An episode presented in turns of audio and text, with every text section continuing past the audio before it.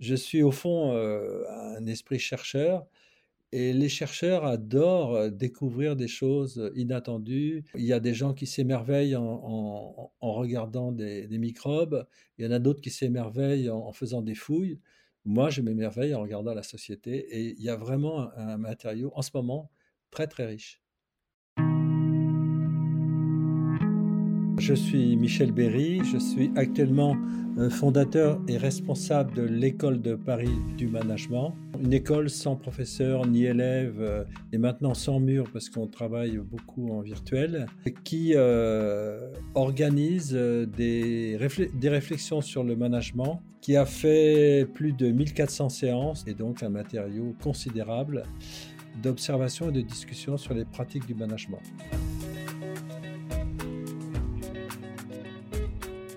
La première fois que j'ai rencontré Michel, j'ai senti qu'il y avait une connexion entre nous. Ce podcast, Les Initiants, se rapproche du jardin des entreprenants qu'il cultive pour donner la parole à ces personnes qui osent, tentent, innovent et cherchent des solutions pour améliorer le monde et leur monde.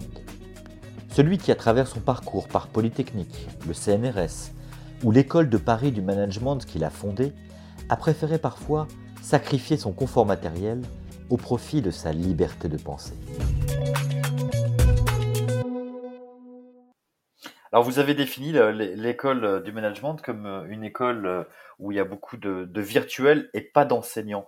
J'ai envie de dire c'est presque la, la, situation que vivent en ce moment beaucoup de beaucoup d'élèves en France, puisque avec euh, le confinement qu'on est en train de, vivre, euh, c'est pas évident d'assurer euh, notamment la, continuité pédagogique et la plupart des enseignements se font évidemment à distance. Quel regard vous vous portez actuellement sur cette sur cette crise sanitaire et sur cette possibilité peut-être de changement aussi dans le dans l'éducation? Alors, dans l'éducation, on disait que les enseignants étaient démotivés, qu'ils étaient souvent en grève, qu'ils avaient un rapport difficile avec les enfants. Bref, on avait une vision assez bureaucratique et un peu vieillotte de l'éducation et on s'est rendu compte qu'à l'occasion de la crise, c'est le contraire. C'est on est étonné, enfin épaté, euh, voire enthousiasmé par la façon dont les enseignants se sont tout de suite mobilisés pour garder le plus, possible contact avec leurs élèves, pour inventer des cours à distance. ils se sont énormément mobilisés euh, et ça, c'est, je pense, une des, on pourrait dire une des surprises ou, peut-être une des révélations sur en fait l'attachement que les enseignants ont à leur métier. Et on, ils se rend compte aussi de l'attachement des, parents d'élèves finalement aux enseignants, se rendant compte du, du rôle qu'ils n'avaient peut-être pas, qu'ils avaient trop souvent peut-être euh, négligé, et où ils se disent aujourd'hui euh, finalement merci, euh, merci d'éduquer nos enfants. Voilà. Et alors pas mal de parents se sont transformés en enseignants puisqu'ils étaient sur place et les enfants avaient besoin d'aide ou du coup ils avaient envie de les aider et ils ont découvert euh, ce que c'est que l'enseignement, la difficulté de l'enseignement et se sont rendus compte euh, du travail euh, que font les, profs. Selon vous, c'est quoi un, bon enseignant? Un bon enseignant, c'est quelqu'un qui sait captiver ses élèves.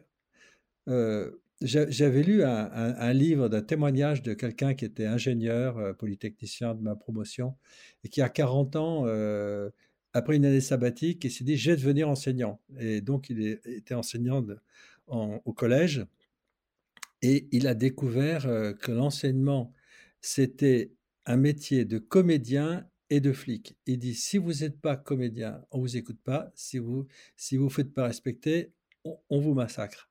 Et, mais en même temps, sans passion, il n'y a pas grand-chose qui passe. Il faut savoir se mettre à la place des enfants et, et de, comprendre ce qui peut les faire, les, motiver. disons, un bon enseignant doit savoir impliquer ses, élèves. Si je reviens à l'école de Paris, quand on invite quelqu'un qui a mené une expérience, qui a transformé une organisation ou qui a créé une association assez, assez originale, il est un bon enseignant parce qu'il sait, il veut convaincre, il, a envie de convaincre, il, veut parler de la façon dont il, a mené son projet. Et en général, quand les gens qui l'écoutent voient qu'il il parle de sa vie, il, en parle avec euh, passion et intelligence, c'est tout de suite captivant. Et quand on apprend, en général, on est captivé. Il y a qu'à voir les jeunes enfants. Un enfant de 3 ans passe son temps à apprendre et on voit à quel point il est heureux. Mais après, enseigner, ça peut être extrêmement gratifiant si on se rend compte qu'on captive l'autre. Est-ce que parmi les, les 1400 témoignages que vous avez eus euh, avec l'école de Paris du management, est-ce que euh, parmi toutes ces expériences, toute cette euh, intelligence collective, finalement, est-ce que vous trouvez dedans des, germes qui pourraient aider à, à penser la société de demain? C'est ça qui nous a frappés. Donc au début, l'école de Paris du management, c'était un lieu pour réfléchir sur les pratiques et on, interrogeait des patrons d'entreprise, des consultants, euh, des patrons de plus petites entreprises, mais plutôt des gens dont le métier officiel était d'être euh, des chefs. Et c'était évidemment intéressant. Puis on a élargi progressivement notre spectre et on a invité des gens qui n'étaient pas officiellement des chefs, euh, des chefs d'atelier, des, syndicalistes, euh, euh, des gens ou des responsables associatifs. Et on a découvert que beaucoup d'entre eux étaient ce que j'appelle des entreprenants, c'est-à-dire qu'ils avaient une capacité d'entreprise exceptionnelle sans être forcément motivés par le profit. Partout, dans les entreprises, dans les associations, dans les territoires, il y a des maires qui font des choses extraordinaires, dans l'administration, il y a plein de gens qui sont capables de monter des projets extrêmement originaux, extrêmement ambitieux, parfois très risqués, parce qu'ils veulent changer leur monde, voire même changer le monde. On est dans une période de, transformation de la société. Euh, on le dit tout le temps, la société se transforme. et qu'est-ce que ça veut dire, la société se transforme? Ça veut dire qu'il y a un monde qui meurt, on en parle tout le temps dans les journaux, c'est les fermetures d'usines, le chômage, etc. il y a un monde qui naît, on n'en parle pas beaucoup dans les médias, sauf sous quelquefois sous l'aspect de l'anecdote, parce qu'on ne sait pas, parce qu'il est très divers, parce qu'on ne sait pas comment en parler. Et puis, à vrai dire, euh, parler des drames dans les médias, c'est beaucoup plus payant que de parler des choses qui vont bien. Ça, me fait penser, euh, Michel, à, parce que des entrepreneurs, moi, j'en ai rencontré euh, de très nombreux sur ces derniers jours euh, avec les entreprises adaptées, les entreprises où ce sont des, travailleurs handicapés, où j'ai créé toute une série de témoignages de la mobilisation, de l'engagement incroyable des entreprises adaptées pendant cette crise sanitaire. Et je voulais juste citer ce qu'a pu dire Thibaut Guilly. Thibaut Guilly est un entrepreneur social et a été nommé récemment au commissaire à l'inclusion dans l'emploi et à l'engagement des entreprises. Et là, on va revenir à ce que tu disais des entrepreneurs, mais lui il disait les entreprises adaptées démontrent qu'en fait c'est possible de combiner l'humain et l'économique, de mettre du sens là où d'autres cherchent simplement le profit. On a créé un séminaire à l'école de Paris il y a une dizaine d'années qui s'appelle Économie et sens. C'est comment il y a deux objectifs euh, importants, c'est l'efficacité. Alors là, on nous en parle du matin au soir c'est très instrumenté dans les entreprises et ailleurs. Et le sens. Le sens, c'est le sens, on ne sait pas très bien le définir, mais on voit très très bien ce, qui n'a pas de sens. Il y a de plus en plus de gens dans les entreprises qui disent mais ça n'a plus de sens. Euh, si on voit des burn-out et tout, c'est parce que les gens se demandent au fond à quoi rime ce qu'ils font. Qui dit entreprise adaptée disent qu'elle travaille avec des gens qui ont des, des difficultés. Si elles ne sont pas suffisamment viables sur le plan économique, elles meurent. Donc, euh, elles sont bien obligées de se soucier d'efficacité, mais en même temps, c'est évidemment de loin pas leur seul objectif. Elles ont une raison d'être qui a un rapport important, euh, qui, fait, qui fait du sens pour eux, pour, euh, pour, souvent aussi pour leurs clients, leurs partenaires et leurs fournisseurs. Alors là, tu viens de dire quelque chose de très intéressant aussi, Michel. Tu parlais de sens, mais tu viens de parler aussi de la raison d'être. On en parle beaucoup, ça, de la raison d'être des entreprises. C'est quoi la raison d'être d'une entreprise? Je ne sais pas. C'est un slogan. Ça risque fort d'être euh, quelque chose euh, qui fait chic, euh, qu'on met sur du papier glacé et qui montrera que l'entreprise est moderne et à la mode. Je ne sais pas exactement. Pour, pour, moi, c'est pas très, clair. Il y a des entreprises qui travaillent sur leur raison d'être, qui affichent leur raison d'être. C'est quelquefois quelque chose qui fait consensus entre les dirigeants. Je ne suis pas sûr que ça descende dans toute l'entreprise. Et il y en a d'autres où euh, clairement euh, ça apparaît. Alors, si je reviens sur la crise, il y a quelque chose que, contre lequel on essayait de se battre avant, euh, avant la crise, qui était de dire, vous, euh, en gros, lorsqu'on écoute les programmes politiques euh, ou ce qu'on écoute, ce que disent les, économistes ou les macroéconomistes, ce qu'on disait, c'est que tout se passe comme si ce sont les entreprises qui, créent des richesses et que les autres les consomment. C'est-à-dire les fonctionnaires, c'est à la limite, c'est pas loin d'être des parasites. Les associations, c'est bien, mais elles, sont nourries de subventions. La culture, c'est bien, mais pareil, il faut des perfusions. Et euh, le, monde de la santé, on disait la santé, euh, pour moi, la, santé, c'était un secteur pourvoyeur d'un très grand nombre d'emplois de gens qui sont qui, qui ont une grande dignité, une passion pour leur métier sans forcément être très bien payés, les infirmières, les aides-soignants, etc. Et je disais, voilà un secteur pourvoyeur d'emplois extraordinaire. Mais non, c'était vécu comme une source de dépenses. Et donc, les entreprises produisent les richesses, tous les autres les consomment, et euh, en période de crise, bah, il faut réduire euh, la ponction sur les richesses il faut créer de l'emploi dans les entreprises et réduire la ponction sur les richesses, d'où la, pression sur les hôpitaux, d'où la suppression des, des, emplois aidés, d'où euh, la culture, euh, on, vise les budgets culture, etc. Bon. C'est logique quand on a cette vision économique. Mais moi, je disais, c'est une vision économique extrêmement courte. Euh, c'est pas du tout comme ça que, en fait, la société euh, fonctionne. Et si, si on voit l'avenir de la société, c'est pas simplement que le chômage disparaisse, c'est que personne ne se sente inutile. Et, pour, et or, pour être euh, utile, on n'est pas forcément obligé de dans une entreprise. Et ce qui a été très frappant dans la crise euh, du Covid, c'est que très vite, on s'est rendu compte que la société avait des héros, les, soignants, avait des gens sur qui on ne se rendait pas compte, mais qui sont absolument vitaux, les chauffeurs, les, gens qui s'occupent des déchets, les caissières, les caissiers de supermarché. Euh, et, et puis que finalement, ces enseignants qu'on jugeait un petit peu euh, sclérosés étaient extrêmement euh, moteurs. Pendant un moment, l'économie est passée au second plan, mais on a découvert à quel point il y a beaucoup d'autres aspects de la vie sociale qui étaient extrêmement importants, qui sont donc qui ne sont pas lisibles par les, critères économiques. Et là, et alors en plus, pendant un moment, il y a eu un silence assourdissant des entreprises. On n'entendait plus les patrons, on n'entendait plus rien. C'est comme s'ils avaient disparu. Donc je me disais, bon, pour faire société, les entreprises, c'est bien, mais quand même, euh, il n'y a pas que. Et puis, pourquoi on les entend plus? Alors, ça a bougé après, hein, parce que les entreprises se sont, beaucoup se sont redéployées pour faire des masques. Mais la crise, en fait, montre que la société n'est pas faite que d'entreprises, ni même que d'économies, qu'il y a énormément d'acteurs qui jouent un rôle important dans la vie sociale. Et ça, il faudra qu'on se rende compte. Et je pense que le président Macron s'en est rendu compte. Bon, il s'est rendu compte pour les hôpitaux qu'il fallait arrêter d'avoir une gestion, hein, une gestion comptable, mais qu'il y a énormément de gens pas assez valorisés, disait-il, qui jouent un rôle absolument fondamental de la société, mais on ne les voyait pas parce qu'on n'avait pas les bonnes lunettes.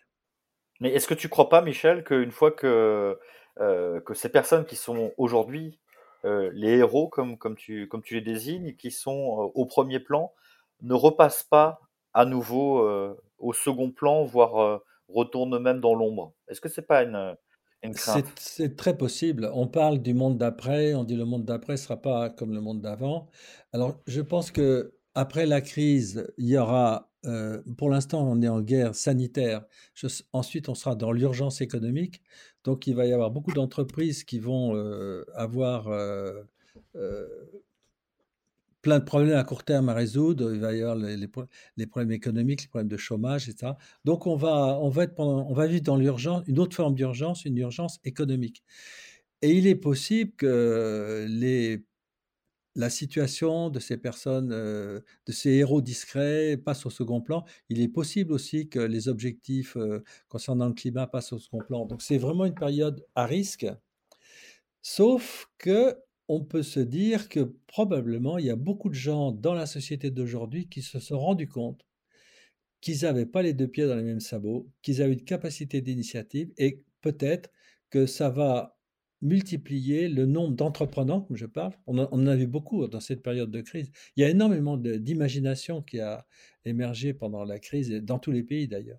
Et que ceux-ci, probablement, garderont le goût.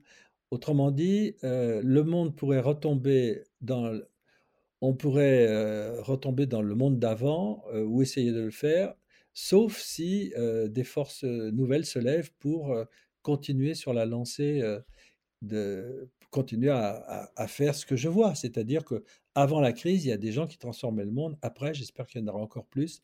Et je pense qu'un des rôles de l'école de Paris, ce sera de mettre le phare sur, sur, ce sujet on va regarder sous les lampadaires d'avant, comme d'habitude, parce que c'est là qu'il y a de la lumière, mais nous, on va essayer de mettre de la lumière sur les transformations en cours. C'est une belle image que tu as donnée, c'est-à-dire porter, le, porter la, réflexion, mais dans, les deux sens du terme, de réflexion, de réfléchir, mais la réflexion aussi de l'image, vers le regard, non pas, le regard, non pas vers ceux qui sont euh, en tout cas qui étaient euh, auparavant dans la, société dans laquelle on vivait, mais de ceux qui euh, innovent, osent peut-être aussi. Qu'est-ce qui te donne le goût de cultiver ce jardin, hein, Michel? La curiosité, l'émerveillement de découvrir sans cesse des gens passionnants qui inventent des choses auxquelles je n'aurais pas pensé moi-même. Ben, c'est ça, c'est la curiosité et l'émerveillement. Dans les rencontres que tu as pu faire à travers l'école de Paris du management ou du jardin des entrepreneurs, mais, mais plus largement dans, dans, toute ta vie ou dans toute ta carrière, quelle serait la rencontre la plus importante de ta vie? Probablement la rencontre qui m'a le plus influencé, c'est la rencontre il y a longtemps avec euh, le professeur Rivlin, qui avait fondé à l'école des mines un centre qui s'appelait Centre de gestion scientifique où j'ai fait mes premières armes, un peu par hasard, parce que moi j'avais fait Polytechnique, j'aimais bien les maths. mon prof de maths m'avait dit que j'étais fait pour faire de la recherche en maths. J'avais été voir les matheux, je suis parti en courant parce que je me disais que c'était des gens trop tristes et puis ils me parlaient toujours de publication, de carrière. je me disais non mais attends, les maths c'est fait pour c'est fait pour s'amuser, pas pour faire carrière. J'étais parti, je suis rentré à l'école des mines et le directeur de l'école des mines de l'époque m'a dit euh, Berry, euh, j'ai besoin de vous, vous devriez aller euh, avec Rivlin pour monter le centre de, recherche en gestion qui débarrait. Et j'ai dit d'accord. J'étais ingénieur des mines. Ma carrière normale aurait été d'aller quelques années en administration en province euh, contrôler des appareils à pression, c'était quelque chose qui, enfin, c'est comme ça que je voyais les choses, ça m'effrayait. Je dit, tiens, faire un petit tour dans la recherche euh, en gestion, qui démarrait tout juste, ça pourrait être sympa. Et j'y suis resté. j'y suis resté quelques années avec, euh, à l'école des mines. Puis l'école polytechnique m'a proposé de créer un centre de recherche en gestion. Donc j'y suis allé pendant 17 ans et puis ensuite j'ai créé l'école de Paris. Et on a beaucoup depuis les depuis l'origine, on a gardé des relations régulières avec Rivlin. On se on déjeune tous les 15 jours maintenant, où on échange sur plein de sujets et c'est probablement ma celui qui m'a séduit et puis on est toujours on a toujours beaucoup de complicité et c'est une source d'inspiration importante de l'école de Paris. Donc beaucoup de gens m'ont influencé, mais sans doute lui plus que les autres. Et tes parents, ils faisaient quoi? Mes, grands-parents étaient agriculteurs, comme beaucoup de Français. Euh, ma mère était professeure de maths. Euh, elle était d'une famille de trois filles et le père a dû choisir une des filles pour faire des études. C'était ma mère, elle est devenue prof de maths. Donc c'était Et mon père était commissaire de police. Donc ma mère avait une culte pour le savoir et était une très bonne enseignante. Et mon père était commissaire de police, c'est-à-dire un, bon commissaire de police, c'est un bon sociologue. C'est quelqu'un qui sait extrêmement bien décrypter la vie sociale. Et donc, je crois que j'ai profité des deux. Je me suis passionné pour la, vie sociale et, pour l'enseignement. Et il y a une chose qui m'a marqué quand j'étais... Mon père était un commissaire de police un, peu rebelle. Par exemple, en 68, il avait refusé l'ordre, il était à Saint-Cloud, il avait refusé l'ordre de Pasqua d'aller faire enlever par, les, par, des, par des CRS un drapeau rouge qui était sur l'école normale. Il a refusé. Il dit ça ferait des morts, je refuse. Bon, il a failli être euh, révoqué, mais bon, il a tenu. Donc il était rebelle. Et il avait une dent contre les polytechniciens. Et il me disait toujours les polytechniciens, c'est tous les mêmes, ils ont tous la ils, sont tous coupés du réel. Et moi, à l'époque, je me rappelle, je me suis dit, toi, tu vas voir, je serai polytechnicien et je te montrerai qu'il y en a au, moins un qui aura les pieds sur terre. Et je suis donc devenu polytechnicien. Et j'ai toujours été obsédé de devoir de contacter avec le terrain. C'était sans doute une, une réponse à mon père de longtemps avant. Est-ce que tu as été un polytechnicien euh, rebelle aussi? J'étais pas très travailleur. Euh, j'étais, très occupé quand j'étais à Polytechnique. Euh, je, faisais du tennis, du tennis de table, du foot. Euh, j'ai rencontré ma femme. Enfin, j'étais et par ailleurs, je travaillais vite, donc j'ai pu quand même sortir dans un dans un très bon rang. Donc j'avais pas de problème. non, non, non. J'étais atypique. J'étais, j'étais pas ambitieux avoir gagné de l'argent, ça m'intéressait pas. Je voulais avoir une vie d'aventure, une vie passionnante, mais l'argent, ça n'a jamais été mon, mon ambition. Il fallait quoi En avoir pour vivre, mais j'étais pas du tout soucieux de faire carrière. Non, j'avais envie de faire quelque chose qui faisait sens pour moi. J'avais envie de me faire plaisir et j'avais une vocation absolue de d'explorateur. Qu'est-ce que ça veut dire pour toi atypique? Parce que atypique forcément renvoie à typique ou renvoie à une norme. Donc, euh, c'est quoi Ça veut dire quoi pour toi euh, je, suis quelqu'un d'atypique? Je suis quelqu'un qui n'est pas euh, du tout motivé par ce qui motivait beaucoup de mes camarades, la position sociale, l'argent, les carrières, les responsabilités.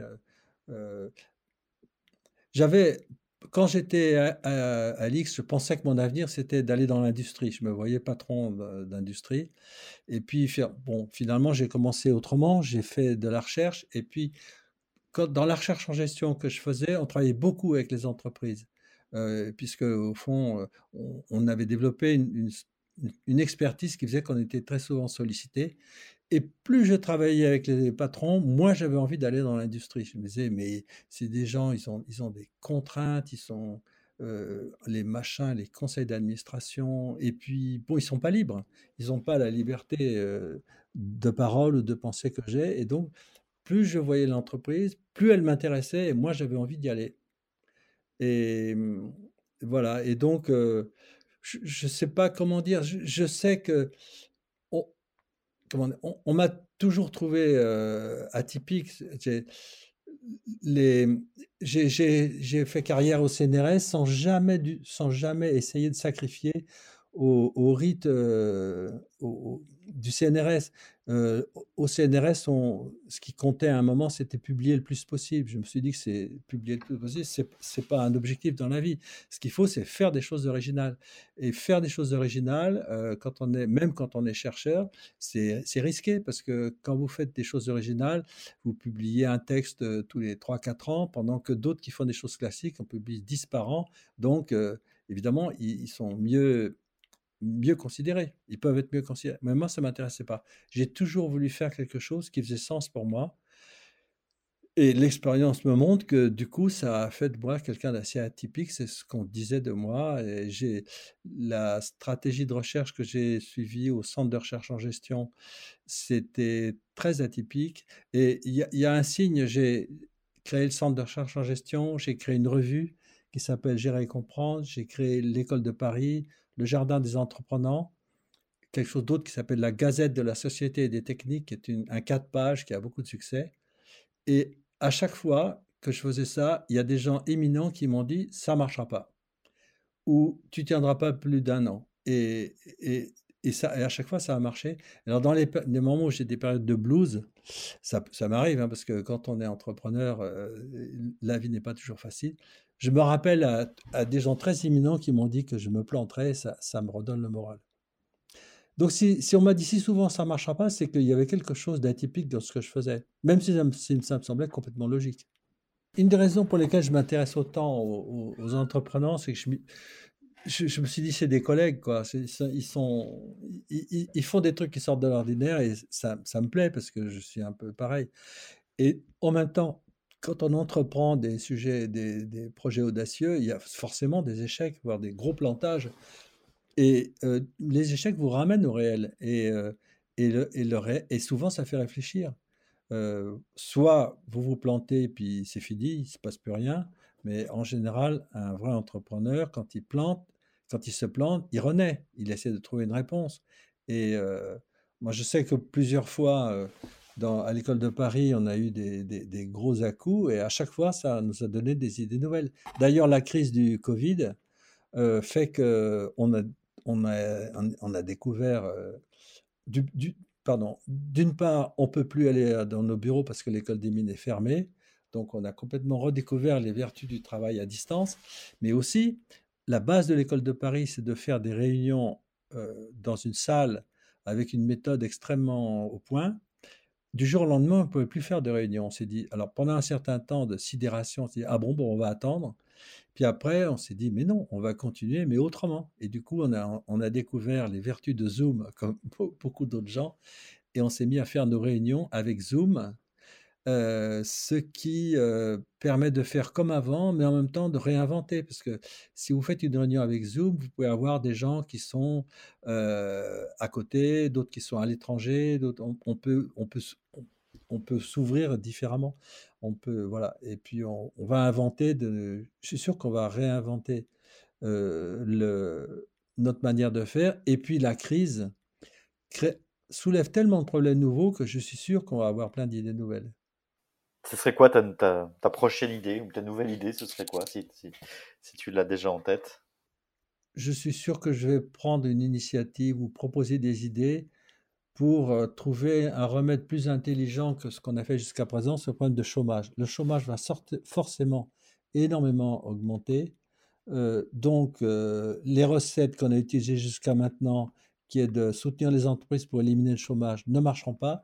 Donc, il va falloir évidemment trouver autre chose.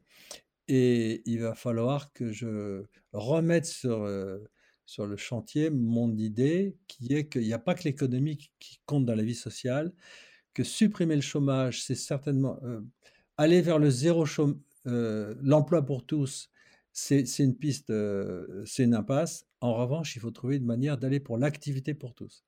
L'idée, c'est de faire en sorte que personne ne se sente inutile dans la société. C'est comme ça, c'est soit c'est facile à dire, soit c'est pas soit, on comprend pas. Mais pour moi, ça va être un, enjeu théorique majeur.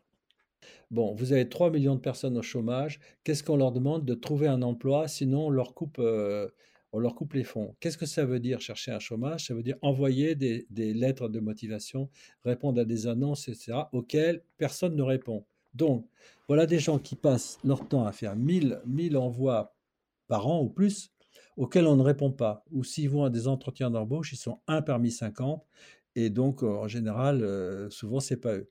Ça veut dire que euh, alors c'est débilitant parce que c'est très frustrant, c'est déstructurant euh, et en plus, si s'ils ne le font pas sérieusement, on leur dit que c'est des parasites et on, on les menace de couper les subsides. C'est vraiment épouvantable. Et je disais, mais c'est stupide de pousser les gens, 3 millions de personnes, à chercher un emploi qui n'existe pas statistiquement. Ça veut dire que 3 millions de personnes envoient des CV qui embouteillent les, DRH qui ne savent plus comment traiter les CV. C'est un temps perdu considérable. Je vous propose la chose suivante. Au lieu de, de faire ça, de dire les gens qui sont payés par, à l'époque c'était la NPE, L'ANPE propose à ceux qui le souhaitent de se mettre au service d'associations d'utilité publique. Ils seraient mis à disposition et euh, pendant le temps qu'ils seraient mis à disposition, leurs droits continueraient à couvrir. Ils se remonteraient à la santé, ils se referaient des relations. Peut-être du coup, ils trouveraient quelqu'un qui les embauche et en tout cas, ils seraient socialement utiles. C'est quand même, euh, vu les besoins sociaux qu'il y a, ce serait quand même un bon usage euh, des fonds. Il y a un point qu'on oublie, c'est qu'au 19e siècle, les gens passaient 50% du temps à gagner leur vie. Et aujourd'hui, euh, le temps de travail, le temps passé par une personne pour euh, travailler contre un salaire, c'est 14% de sa vie éveillée. Donc, il y a 86% qui passent euh, en dehors. Si, si, ces 86% sont mal gérés, ça fait une société qui s'écroule. Mais or, on ne pense que l'économie, que la dimension économique de la vie sociale, et on passe complètement à côté du sujet. Et je pense que si la crise économique devient vraiment grave, alors on pourra regarder plus sérieusement euh, ce qui va au-delà de l'économique. La crise du, Covid nous a montré qu'il n'y avait vraiment pas que l'économique qui faisait tenir la société. Il y a vraiment plein de gens très mal valorisés sur le plan économique qui ont joué un rôle extraordinaire, que tout le monde reconnaît. Et eh ben, quand on reviendra dans une situation économique plus normale, il faudra, euh, faudra qu'on tienne compte de cet apprentissage pour fabriquer une société un peu moins tordue. On reboucle ce qu'on a, ce qu'on a, ce qu'on a évoqué. Euh, c'est parfait par rapport au début de notre entretien et c'est, et c'est maintenant ma toute dernière question, Michel. C'est quel est ton rêve éveillé? Je dirais que le rêve éveillé de ma femme, c'est que avec toutes ces crises, j'arrête enfin de travailler. Et que mon rêve, c'est que j'arrive pas à imaginer que j'arrêterai de travailler. D'ailleurs, je ne travaille pas, je, je, fais des choses qui me passionnent.